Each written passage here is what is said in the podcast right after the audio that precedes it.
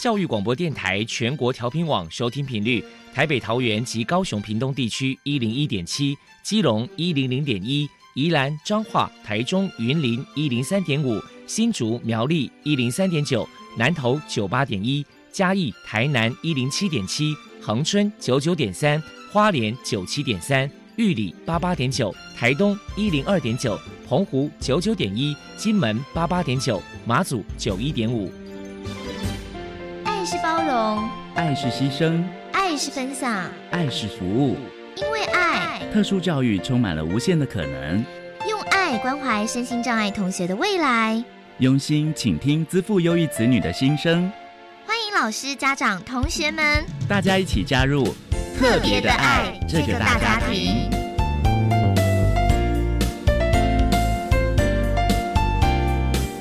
本节目由教育部学生事务及特殊教育司指导，国立教育广播电台监制。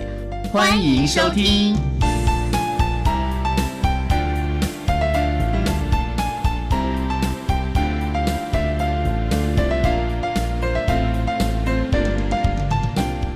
因为爱，我们在空中相会，欢迎您再度收听特别的爱，我是小莹。这个节目在每个星期六和星期天的十六点零五分到十七点播出。在今天节目中，将为您安排三个部分。首先，在“爱的小百科”单元里头，波波将为您安排“超级发电机”单元，为您邀请肯爱社会服务协会的秘书长苏和苏秘书长为大家来介绍肯爱社会服务协会的相关服务，希望提供家长、老师还有同学们可以做个参考。另外，今天的主题专访为你安排的是《爱的随身听》。为您邀请获得一百零八年度教育部优良特殊教育人员荣耀的台北市立大安国民小学资源班的老师，也是台北市东区特教资源中心情绪行为专业支援教师姚慧欣姚老师，为大家说明观察在观察，谈国小教育阶段情绪行为障碍学生辅导的策略以及注意的事项，希望提供家长老师可以做个参考。节目最后为你安排的是“爱的加油站”，为您邀请中国文化大学资源教室的辅导老师洪世强洪老师为大家加油打气了。好，那么开始为您进行今天特别的爱第一部分，由波波为大家安排超级发电机单元。超级发电机，亲爱的家长朋友，您知道有哪些地方可以整合孩子该享有的权利与资源吗？无论你在哪里。快到发电机的保护网里，特殊教育网网相连，紧紧照顾你，一同关心身心障碍孩子的成长。Hello，大家好，我是 Bobo。今天的超级发电机，我们特别邀请到肯爱社会服务协会的秘书长苏和先生来跟大家介绍一下协会的相关服务。首先，我们先请秘书长来谈一谈肯爱社会服务协会成立的背景跟目的是什么呢？肯爱协会从民国九十三年好成立以来，我们是一个忧郁症防治的病友团体。那么也就是说，我们是一群自己走过忧郁症的人，感受到呢对这个疾病从就是陌生到就是陷入疾病的陷阱，乃至于我们希望能够找出路。那么理解就是说，除了药物治疗之外，非药物治疗还有哪些方式，乃至于跟朋友的生活当中哪些需要调理的部分，我们寻找跟学习不同的方式，来帮助我们以及帮助身边忧症的朋友能够走出困境的一个协会。接下来，请秘书长介绍一下协会的服务对象，还有服务项目包含了哪一些？由于我们协会呢是一个就是社会服务团体，也关心的是弱势朋友，也就是高风险低资源的朋友。所谓高风险呢，就是在我们的身心陷阱当中，例如可能陷入就是当初的意外，或者是情感的创伤，或者是身体的疾病，乃至于就是。因为年纪老化，可能会产生有高风险的忧郁症的族群，但是他们又比较弱势，要低经济资源的朋友，所以高风险跟低资源的朋友是我们特别关心的。包括老病残童，那么还有危机认同的朋友呢，是我们特别关心的忧郁症要防治的对象。肯爱社会服务协会曾经举办过哪些活动，与人们互动交流？我们请秘书长来说明一下。我们协会呢，其实长期以来在服务的部分分为两大区块。那么一个是忘忧八八零，也就是对于成人的忧郁症的朋友。那么以目前来说，包括我们在服务的就是老人的忧郁症。那么每一次服务呢，我们会邀请三十个职工培训之后，陪伴三十个老人，一对一的方式进行忧郁症的防治服务，乃至于在就是防治服务的相关一些问教、宣导、推广。那都是我们在“忘忧八八零”方案当中推动的。那么此外呢，就是“童言无忌”，这个“忌”呢是就是呃一个竖心旁哈，季节的“”。童言无惧这一个方案呢，我们在关心就是双障家庭。那么可爱协会在全台湾认养两百多个这样的双障家庭呢，我们透过就是每个月的认养，那么也透过我们不同的情绪疗愈的方案。或情绪体验营等等来理解，很多家庭因为没钱，心情不好，没钱呢就陷入忧郁或躁郁的心情疾患的时候，我们能够有机会陪伴他们找到一新的路。所以呢，大概面儿童的部分或成人的部分，都是我们常年在进行的主要服务工作。再来，请秘书长谈一谈协会在新的一年有哪一些新计划呢？二零二零年是一个非常重要的一年，因为在这一年呢，联合国就是世界卫生组织特别指出，忧郁症将成为全世界第二大疾病。因此呢，在这样的提醒之下，我们首先会希望能够在研发的部门能够推动出一个忧郁症的疗愈地图。那这疗愈呢，愈是教育的愈，也就是希望我们能够一起来学习忧郁症这样的一个疾病状态当中，如何从理解身体开始，然后应用各种不同的方法。由于在忧郁症的这个防治的路上，西医西方世界有疗愈方式，其中包括药物的治疗、心理的智商。那么东方呢，在中医的部分也有不同的疗愈的方式。那么作用在身体上，包括透过就是运动、气功、瑜伽的训练，或者是像是按摩、指压、推拿、拔罐等等不同的方式，来直接作用在身体上的一些调理。因为从身体到心灵，那么在东方呢，也有东方的就是心理的团体。我们希望呢，能够结合更多元的疗愈方式，成就。疗愈地图的推动，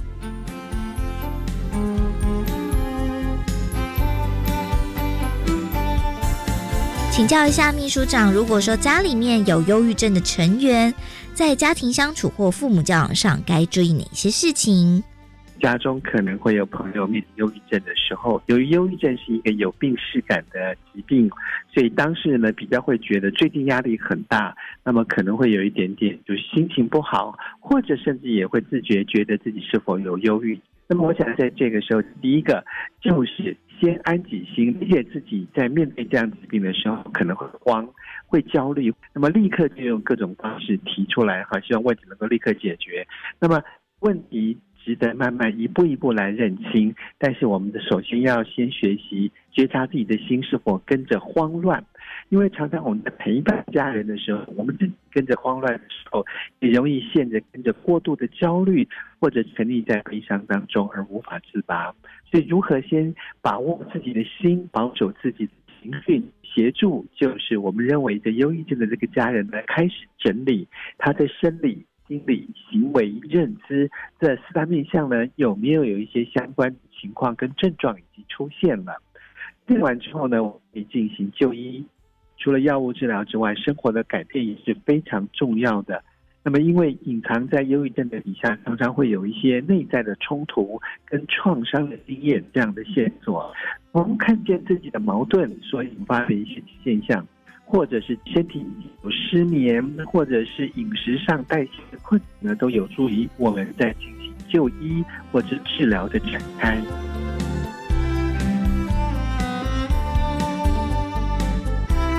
接下来，我们就请秘书长破除一下一般大众对于忧郁症有哪一些错误迷思。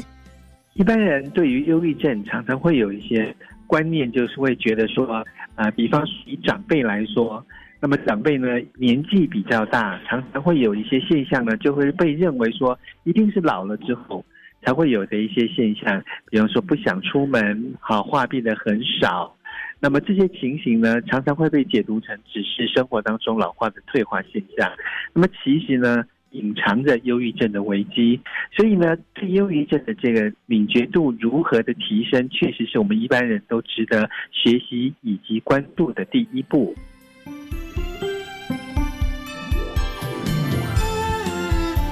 如果民众有任何的需求或者是疑问，关于肯爱社会服务协会的联络方式是：协会的电话是六六一七一八八五，或者在我们的本专上面可以打“欲望小时光”，忧郁的欲，忘记的忘，欲望小时光，或者在我们的官网上面打“肯爱协会”，都可以跟我们联系。最后，秘书长还有什么样的话想要传达的呢？在忧郁症能够好转的过程当中，第一步事实上是我们的动机，也就是说，会觉得忧郁症好起来是有希望的。常常忧郁症的朋友会困在绝望的过程当中，觉得反正找医生也没用，吃药也没用，或者心理智商怎么可能帮助我？那么各式各样的方法呢，都会有一个隐藏的否定，让我们来展开疗愈的这条路。所以找到动机以及相信说忧郁症会好起来，特别的重要。我们以肯爱就有希望，肯爱就有力量，来自我提醒跟提醒身边的人，其实第一步都要重新肯自己开始，这是特别要跟忧郁朋友来分享的一个心灵的力量。非常谢谢肯爱社会服务协会的秘书长苏和先生接受我们的访问。现在我们就把节目现场交还给主持人小莹。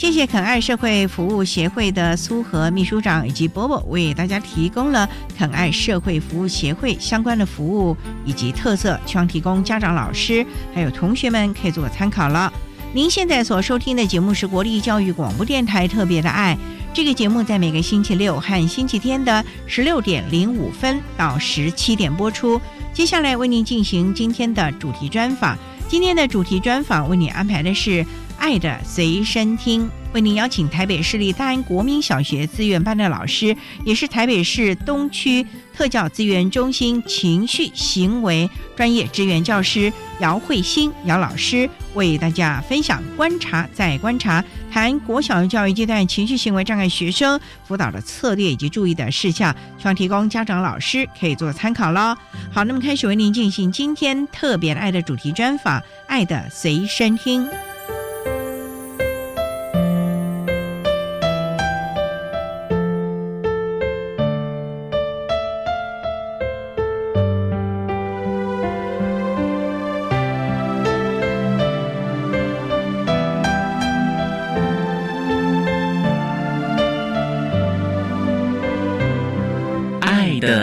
身听。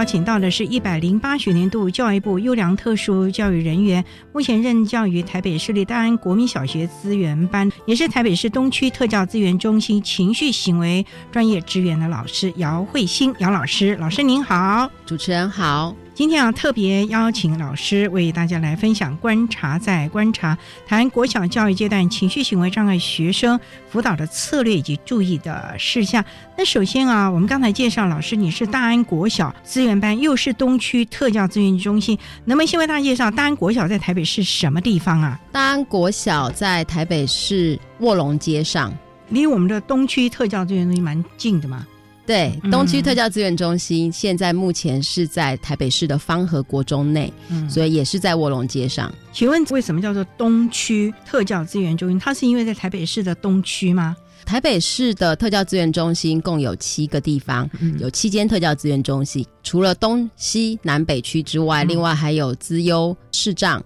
还有听障资源中心。东西南北区业务范围不是依照区域而分，它是依教育阶段而分。所以东区特教资源中心主要的业务范围是在国中教育阶段特殊教育学生相关的服务。你们又是情绪行为专业支援，这又是程序行为专业支援团队是在东区特教资源中心巡回服务的团队。服务的对象是在台北市内有严重情绪行为问题的特殊学生，这个服务是跨教育阶段，也就是服务的对象是从幼儿园、国小、国中到高中阶段服务的团队。所以东区特教资源中心它其实服务的有两种不同模式，一种就是针对了国中教育阶段，那另外一个就是针对情绪行为障碍的孩子做相关的支持服务了。是所谓的巡回支援。就是你们要到全台北市帮各个学校有情绪行为障碍的孩子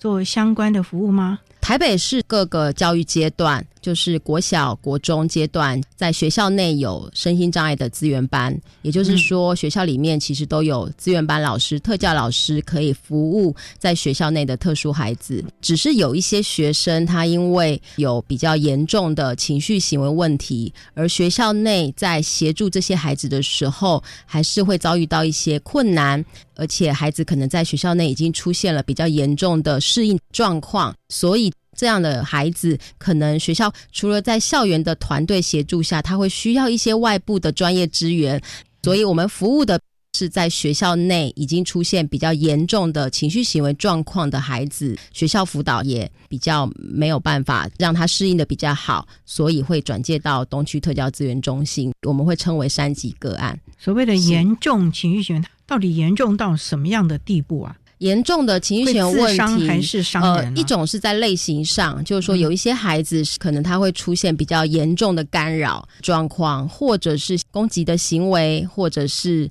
有一些自伤的行为。他的行为的强度是比较强的，会造成在学校内孩子会有一些压力。那另外一种是他的行为的频率是非常高的，比如说每天经常性的发生，可能老师在处理上面会感觉疲于奔命的。所以你们就必须常常的去介入，提供相关的支持服务喽。是，那你们多久去一次？还是只要他们求救电话来了，你们就要飞奔而去啊？学校要提出这样的一个转介的时候，学校要准备一些相关的资料，因为我们刚刚有提到，就是在学校内需要先做学校应该要做的一些服务，比如说特教的资源的服务、辅导的。校园内的整体的团队合作的一些资源服务会先进入。这个部分可能在学校过去曾经协助过这个孩子的一些方法、策略、辅导的一些记录，还有包括孩子的特殊生的 IEP 这些资料，都需要先做一些准备。经过学校团队都有这个共识，要提出这个转介之后，才会提出到我们这边来。那提出到我们中心之后，我们团队会先做一个初步的筛选。去做一个类似像是分级的状况，了解孩子的情绪行为的强度状况，做一些顺序上的安排，做一些排案去做处理。我们稍待再请。获得一百零八学年度教育部优良特殊教育人员荣耀的台北市立大安国民小学资源班的老师，也是台北市东区特教资源中心情绪行为专业支援教师姚慧欣姚老师，在为大家说明观察在观察谈国小教育阶段情绪行为障碍学生辅导的策略以及注意的事项。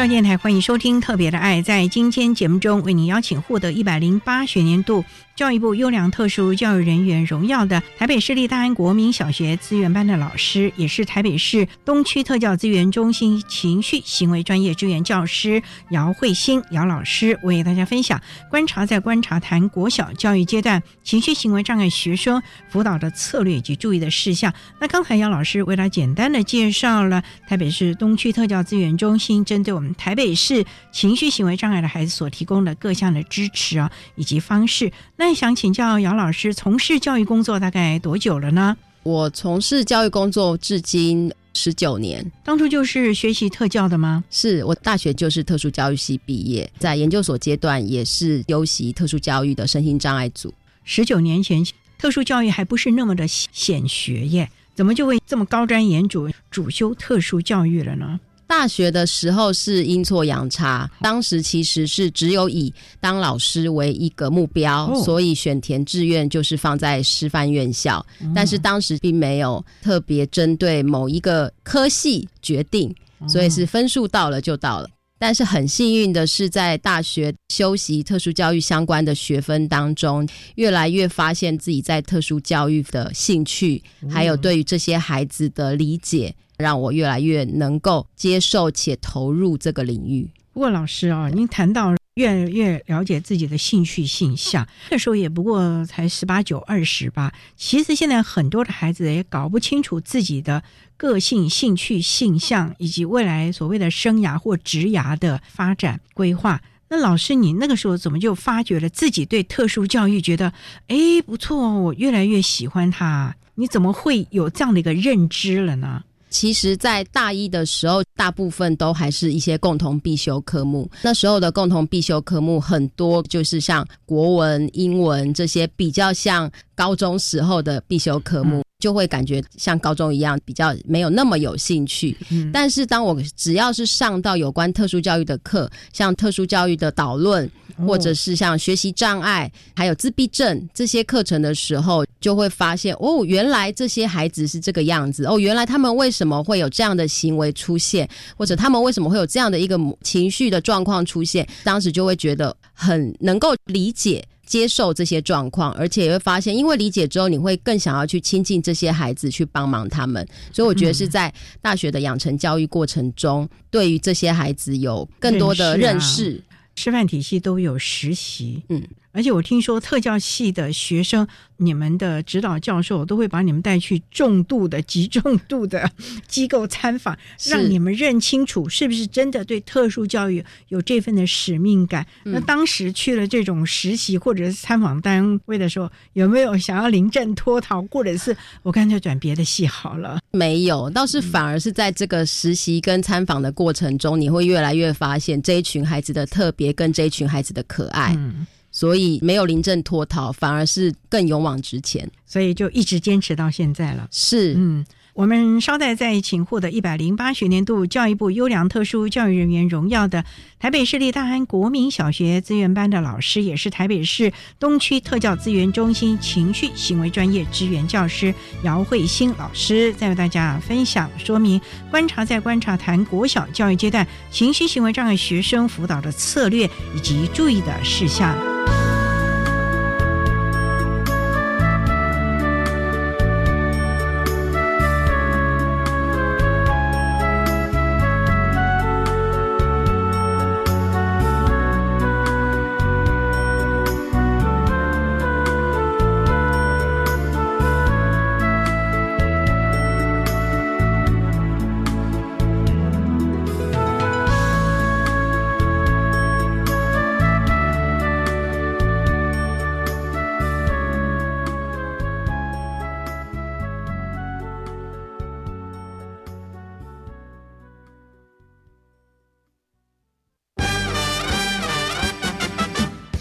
步时为什么心跳会加快？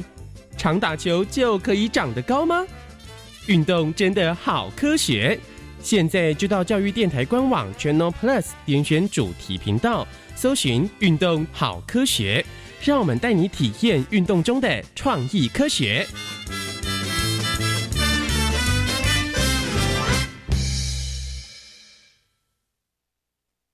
各位朋友，大家好，我是财政咨询中心主任陈千喜。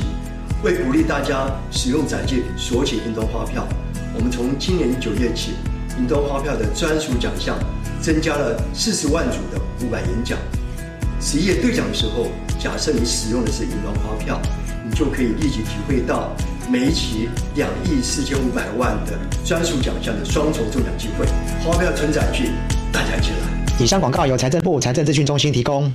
你知道两岁的小朋友就读幼儿园有优惠或补助吗？嗯，符合资格者就读公共化幼儿园，每月缴两千五百元；非营利幼儿园每月缴约三千五百元；准公共幼儿园每月缴约四千五百元哦。那念私立幼儿园呢？符合资格者每月可领育儿津贴两千五百元呢。满两岁的小朋友如果要念幼儿园，将会有更多机会。未来会增设两岁专班，到一百一十三年预计增加八百班，提供一万两千个名额。以上广告由教育部提供。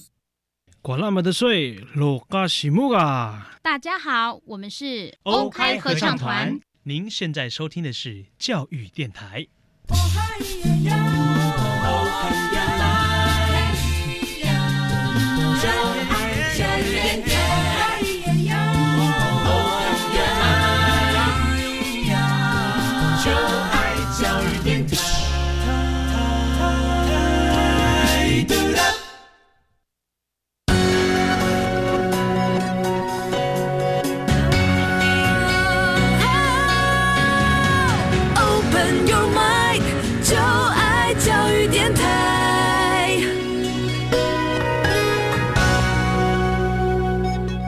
电台欢迎收听《特别的爱》这个节目，是在每个星期六和星期天的十六点零五分到十七点播出。在今天节目中，为您邀请获得一百零八学年度教育部优良特殊教育人员荣耀的台北市立大安国民小学资源班的老师，也是台北市东区特教资源中心情绪行为专业支援教师姚慧欣姚老师。为大家分享观察，在观察谈国小教育阶段情绪行为障碍学生辅导的策略以及注意的事项。那刚才在节目目的第一部分，姚老师为他简单的介绍台北市东区特教资源中心专业支援的内容，以及老师个人从事教学工作的相关机缘呢。那想请教，您是在东区特教资源中心，可是又是大安国小，怎么会转换两个不同的职场领域呢？我大学毕业之后，一直都是在国小阶段担任身心障碍资源班的老师。嗯，但也因为在这个过程中经历到很多像自闭症、情绪行为问题的一些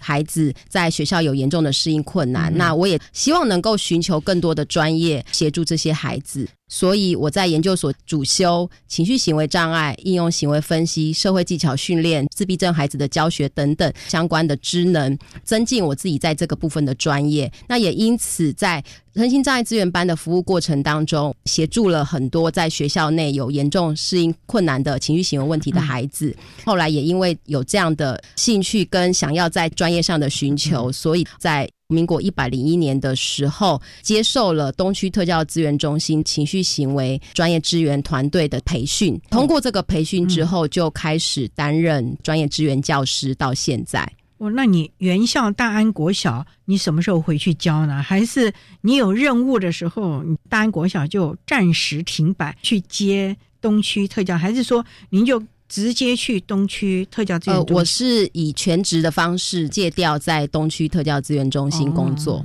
这样子等于就是要服务全台北市的孩子了。全台北市只要学校有转介出来的学校，我就有机会接到这样的孩子。这么多年来也，接到不少孩子，也协助了他们。是有什么个案可以跟大家分享？例如，这个孩子可能本来的状况不是那么的好，学校。也都不知该如何处理。那经由你们的所谓的行为改变呢，等等等等的这些介入之后呢，诶，看到这个孩子逐渐的进步，他的防备心也没那么的强了呢。好，其实，在情绪行为专业支援团队中，我们所倡导的介入的方式是正向行为支持的原则去服务孩子。正向行为支持强调的就是预防行为问题的预防。还有增加孩子好的能力，也就是促进他在这个生态环境中更好的适应。我们秉持这样的原则来协助。那我曾经有接过一个国小的个案，这个孩子叫做小林。接到这个孩子的时候，他是小学四年级。那因为他当时在学校里面有蛮明显的上课会有干扰的状况，也就是会经常的发出声音，拿东西敲桌子，发出很多的声音，然后不听老师的指令，离开教室，不参与课堂的活动。几乎就是在教室里面游荡。那只要有人制止他，他可能就对这个人出一些脏话，甚至有时候会有一些动手攻击的状况。不但影响到自己的学习，那有的时候也会造成对方的受伤。其实学校老师、辅导室跟学校的学务处这边都有多次的召开相关的会议，研讨相关的策略，还有包括特教老师，但是都有发现对这个孩子的协助上是有限的。那学校真的很想帮助这个孩子，所以学校就提出了这个转介到我们团队，希望能够帮助孩子可以控制他的情绪跟他的冲动，减少攻击的行为。有经过家长同意吗？是因为学校跟家长也都有保持一个合作的关系，那家长也对。层出不穷的在学校的一些状况，觉得非常的困扰，所以家长也有那个共识，希望能够转借我们的资源来学校做一些协助。那您知道了这个个案了之后，你要怎么介入？因为这个孩子原校老师都没办法了，你又没有教过他，对他也很陌生，他从来没看过你。他原校的老师也没见过你啊，是确实，我们团队要进去学校的时候，很重要的第一步就是要跟学校这边的老师能够去做一些关系的建立、初步的认识，还有跟学校先说明，在这个服务过程中我们会进行的一些方式。那所以我们在前端会需要一段时间去做一些评估、行为的评估，包括孩子的行为的评估，包括这个学校的生态环境。是怎么跟孩子互动的这方面的评估，所以在我初次进到学校，经过操场的时候，我就看到。小林在上课的期间，就在操场上走来走去，然后看似就是没有什么目的的。旁边有一位助理老师叫他回教室，可是小林他其实没有理会。而且当小林有注意到，哎，怎么旁边有一个人经过，就是我的时候，他也是表情带着有一点敌意，透露着有点不太安的感觉，站在远处看着我这样子。他那时候还不知道你是谁，不知道。对，因为我第一次进学校。那我进去学校之后，我透过一些。跟老师们的对谈、访谈，还有透过一些日常的观察，跟家长的访谈，搜集到小林的行为发展的一些脉络，也了解到小林的一些情况。经过评估之后，我看到的是，其实小林是一个很想要交朋友，而且也很在意老师赞美跟关心的人。你怎么知道？你有入班看到？有。孩子都是用行为在表现的，吸引别人注意。是是是，也看到他其实有蛮明显的知觉动作的问题，嗯。然后他也长期的在学习上面有很多的挫折，再加上他又有伴随一些过动、冲动的症状，再加上他的智力的表现又是比较是临界的孩子，嗯，所以他在普通班有很多挫折，然后他的自我管理、情绪控制能力都不好，而且口语的表达能力其实也是比较弱的，情绪跟需求都说不太。出来，所以他常常就会用一些干扰、违抗的行为来逃避一些预期的困难，然后他也会用一些离开教室的状况逃避一些指责，或者用攻击的行为宣泄他的情绪。这样的一个观察，可以了解到小林在学校他的行为可能是想要表达他的需求，但是他说不出来，所以他就用我们看到的一些不适应的行为来去反应。这个孩子这样听起来是蛮辛苦的，在学校啊。好，我们稍待呢，再请获得一百零八年度教育部优良特殊教育人员荣耀的台北市立大安国民小学资源班的老师，也是台北市东区特教资源中心情绪行为专业支援教师姚慧欣老师，再为大家分享观察在观察谈国小教育阶段情绪行为障碍学生辅导的策略以及注意的事项。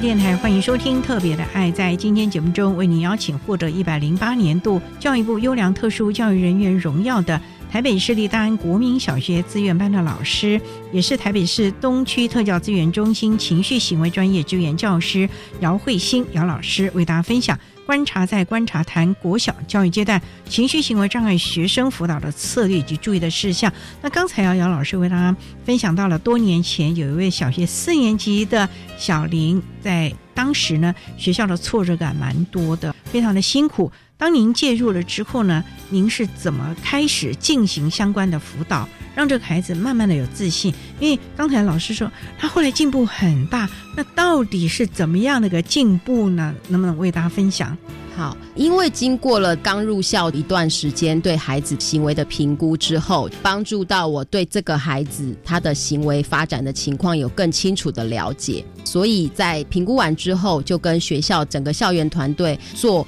评估结果的说明。那我们透过个案宣导的会议，向所有的任课老师，包括学校的行政团队，说明这个孩子的特质、跟他的能力、跟他的需求，让学校老师理解到说，其实他的困难是不能。而不是他不为，也就是他不是故意的，其实是他有一些困难的地方。那这个阶段，但是你进去辅导之后大概多久？因为你观察也上时间，然后你回去可能还要再研析一下，然后再想想有些什么样相关的方式策略，甚至还请教。你的指导教授，甚至于中心一些资深的老师吧，是是，大概是一个多月左右，一个多月啊，是。我那学校会不会认为说，你都只来看看，一个多月也没有提供任何的策略啊？这一个多月中，在观察跟评估访谈过程中，其实我们就已经在跟学校工作，一方面建立关系，一方面评估了解孩子的状况，一方面我们也从老师所提供的一些讯息当中，我们也会试着回馈给老师，老师在这过。程中曾经做的一些努力，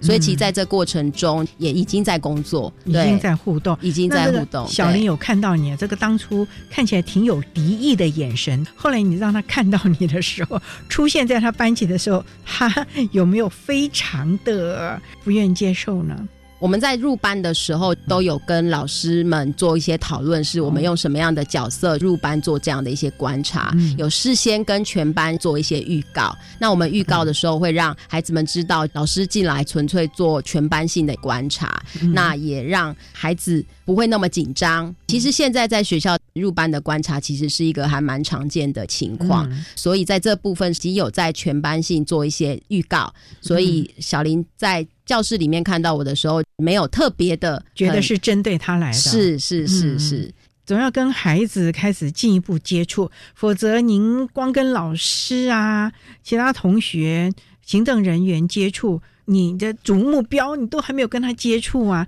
你都没有跟他建立感情啊，他怎么会理你？其实我们。蛮多都是在跟学校端的人员讨论，因为孩子是在学校里面，他每天接触的都是学校内的老师，所以其实我们会有很多的机会跟时间是跟学校的老师讨论。在这讨论过程中，其实我们很重要的是让老师真正的去理解这个孩子的困难。那当老师理解了这个孩子的困难的时候，老师们会比较能够有适切的期待，比较用适切的方式去跟孩子互动，比如说会经常性的给他正向的关注，然后会经常性的给他比较正向的提示，而不是制止。指责也会看到，当他出现好像有困难的那个先兆的时候，老师就会赶快先提供协助，而不会等到他已经开始干扰了、开始出现行为问题的时候才协助他。所以，当子任课老师们理解到他的状况，而且也跟他互动方式做一些调整之后，其实孩子跟老师的关系就已经开始在改变。哦，老师在班级中也安排一些小林在能力可及、可以进行的一些替代的活动。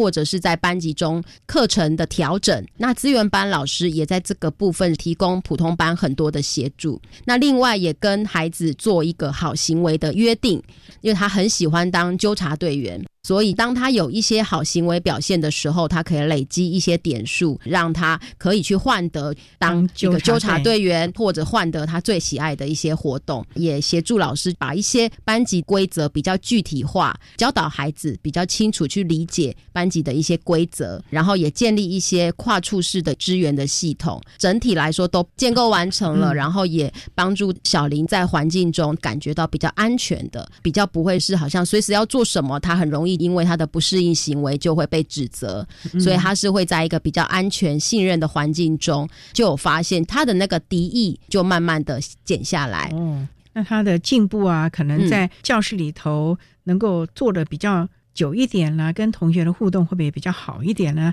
情绪也就没有那么爆了呢，是也不会到处啪啪照了吧？是在跟学校一起合作协助这个孩子，大概一个学期左右，小林他的一些干扰违抗的行为，跟他离开教室的行为，跟攻击行为减低到几乎快要没有。哎，那很快就看到效果了嘛？是，再来就是他也很少出现。严重影响到上课班级秩序的这种状况，比较能够依照课表上课，比较不会在校园里面游荡。更有趣的是，他开始会学习跟别人表达善意，比如说他看到我去辅导室的时候，他会。主动倒水给我喝，但是他会用一个很腼腆羞涩的表情，就把一杯水递在我的桌上。他不会讲什么话，但是从他的表情就会知道他是在欢迎你的。有时候还是会有一些冲动的行为，但是他也会知道他要怎么样向别人表达他的歉意，比如说要制作小卡片道歉。然后他也会在老师的安排下开始帮忙一些班级的例行的事务。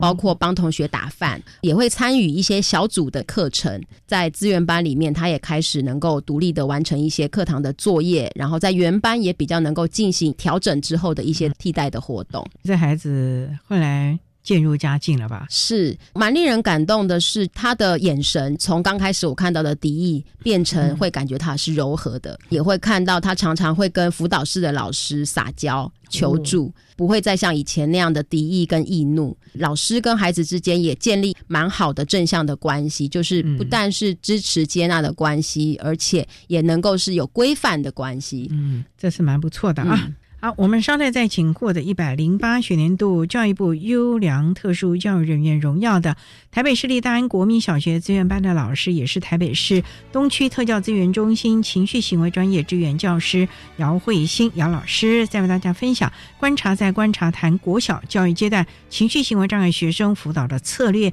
以及注意的事项。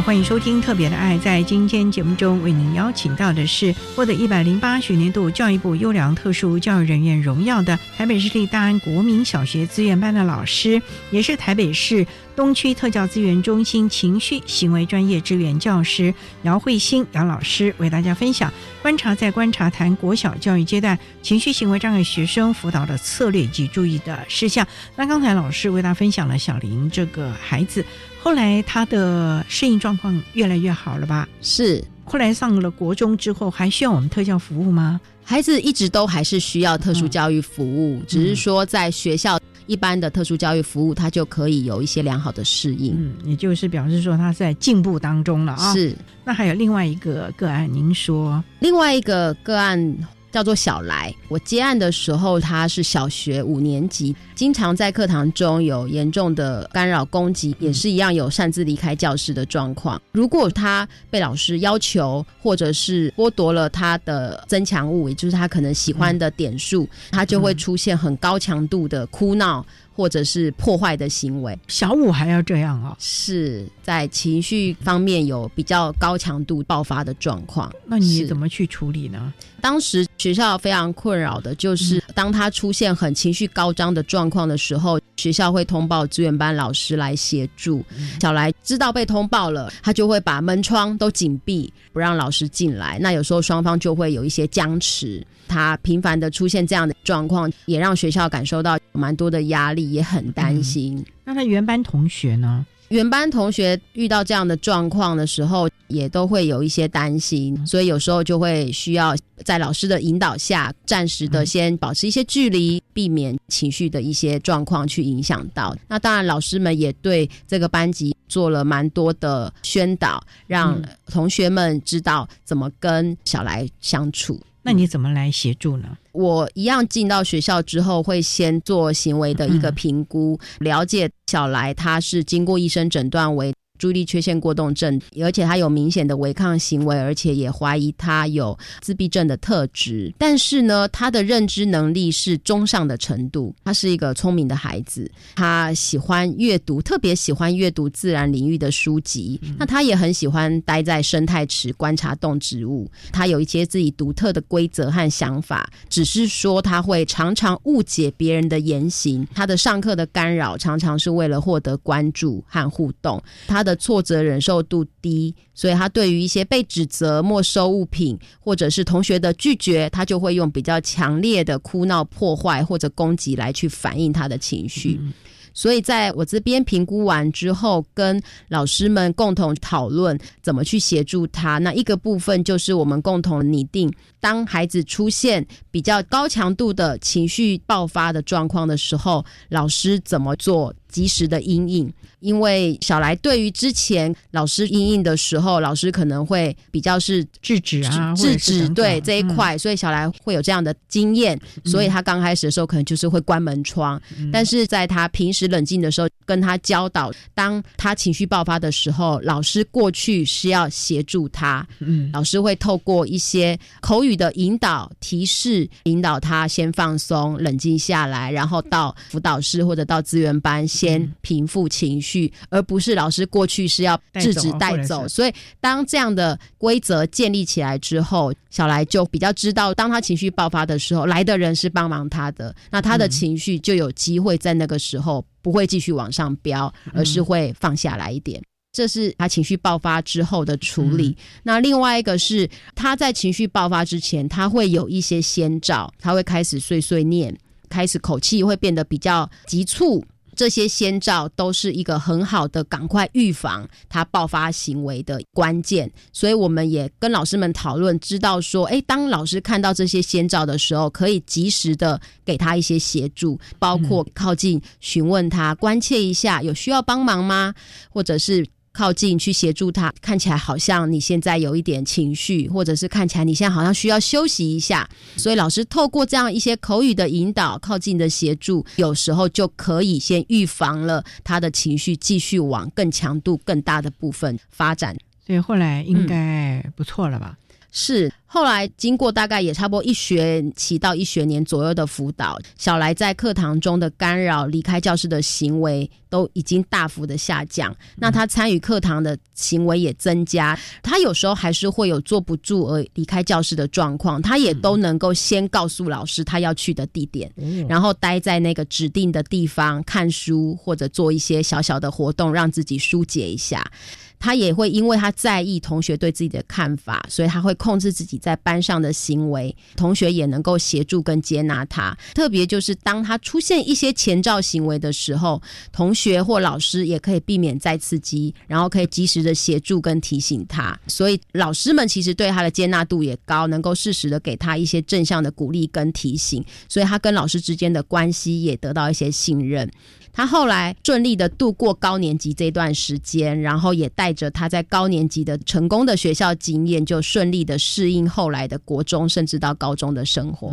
所以在国高中另外更高的教育阶段，应该是适应良好了啊。是，所以呢。很多情绪行为障碍的孩子们，真的是要有正确的策略来提醒，或者是来协助教导他们了啊！好，那我们今天呢，也非常的谢谢获得一百零八年度教育部优良特殊教育人员荣耀的台北市立大安国民小学资源班的老师，也是台北市东区特教资源中心情绪行为专业支援教师姚慧欣姚老师为大家分享的观察在观察谈国小教育阶段情绪行为障碍学生辅导。的策略以及注意的事项，非常谢谢姚老师的分享，谢谢您，谢谢。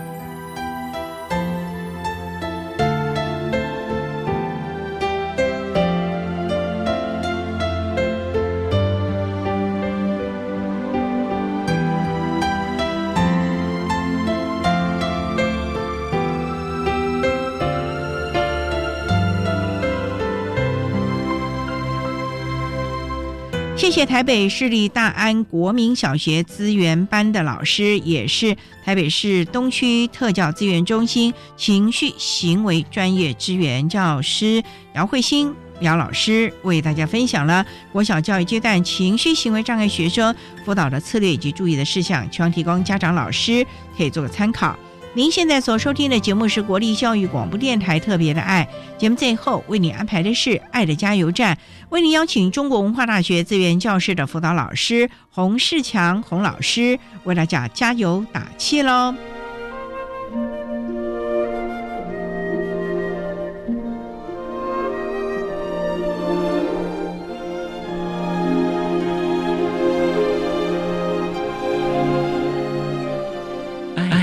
加油站。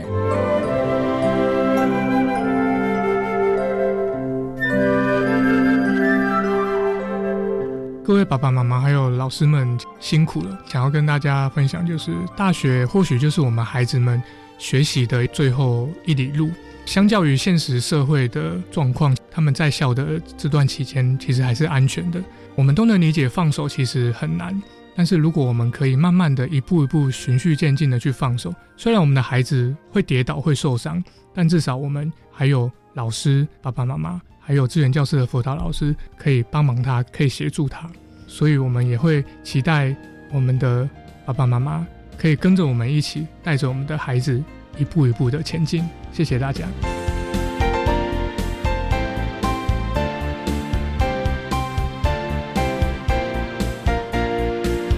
节目就为您进行到这，感谢您的收听。在明天节目中，为您邀请中国文化大学资源教室的辅导老师洪世强洪老师，为大家分享学会疏解的方式，谈高等教育阶段情绪行为障碍学生学习以及辅导支持服务的经验，希望提供家长、老师还有同学们可以做个参考喽。感谢你的收听，也欢迎您明天十六点零五分再度收听特别的爱。我们明天见了，拜拜。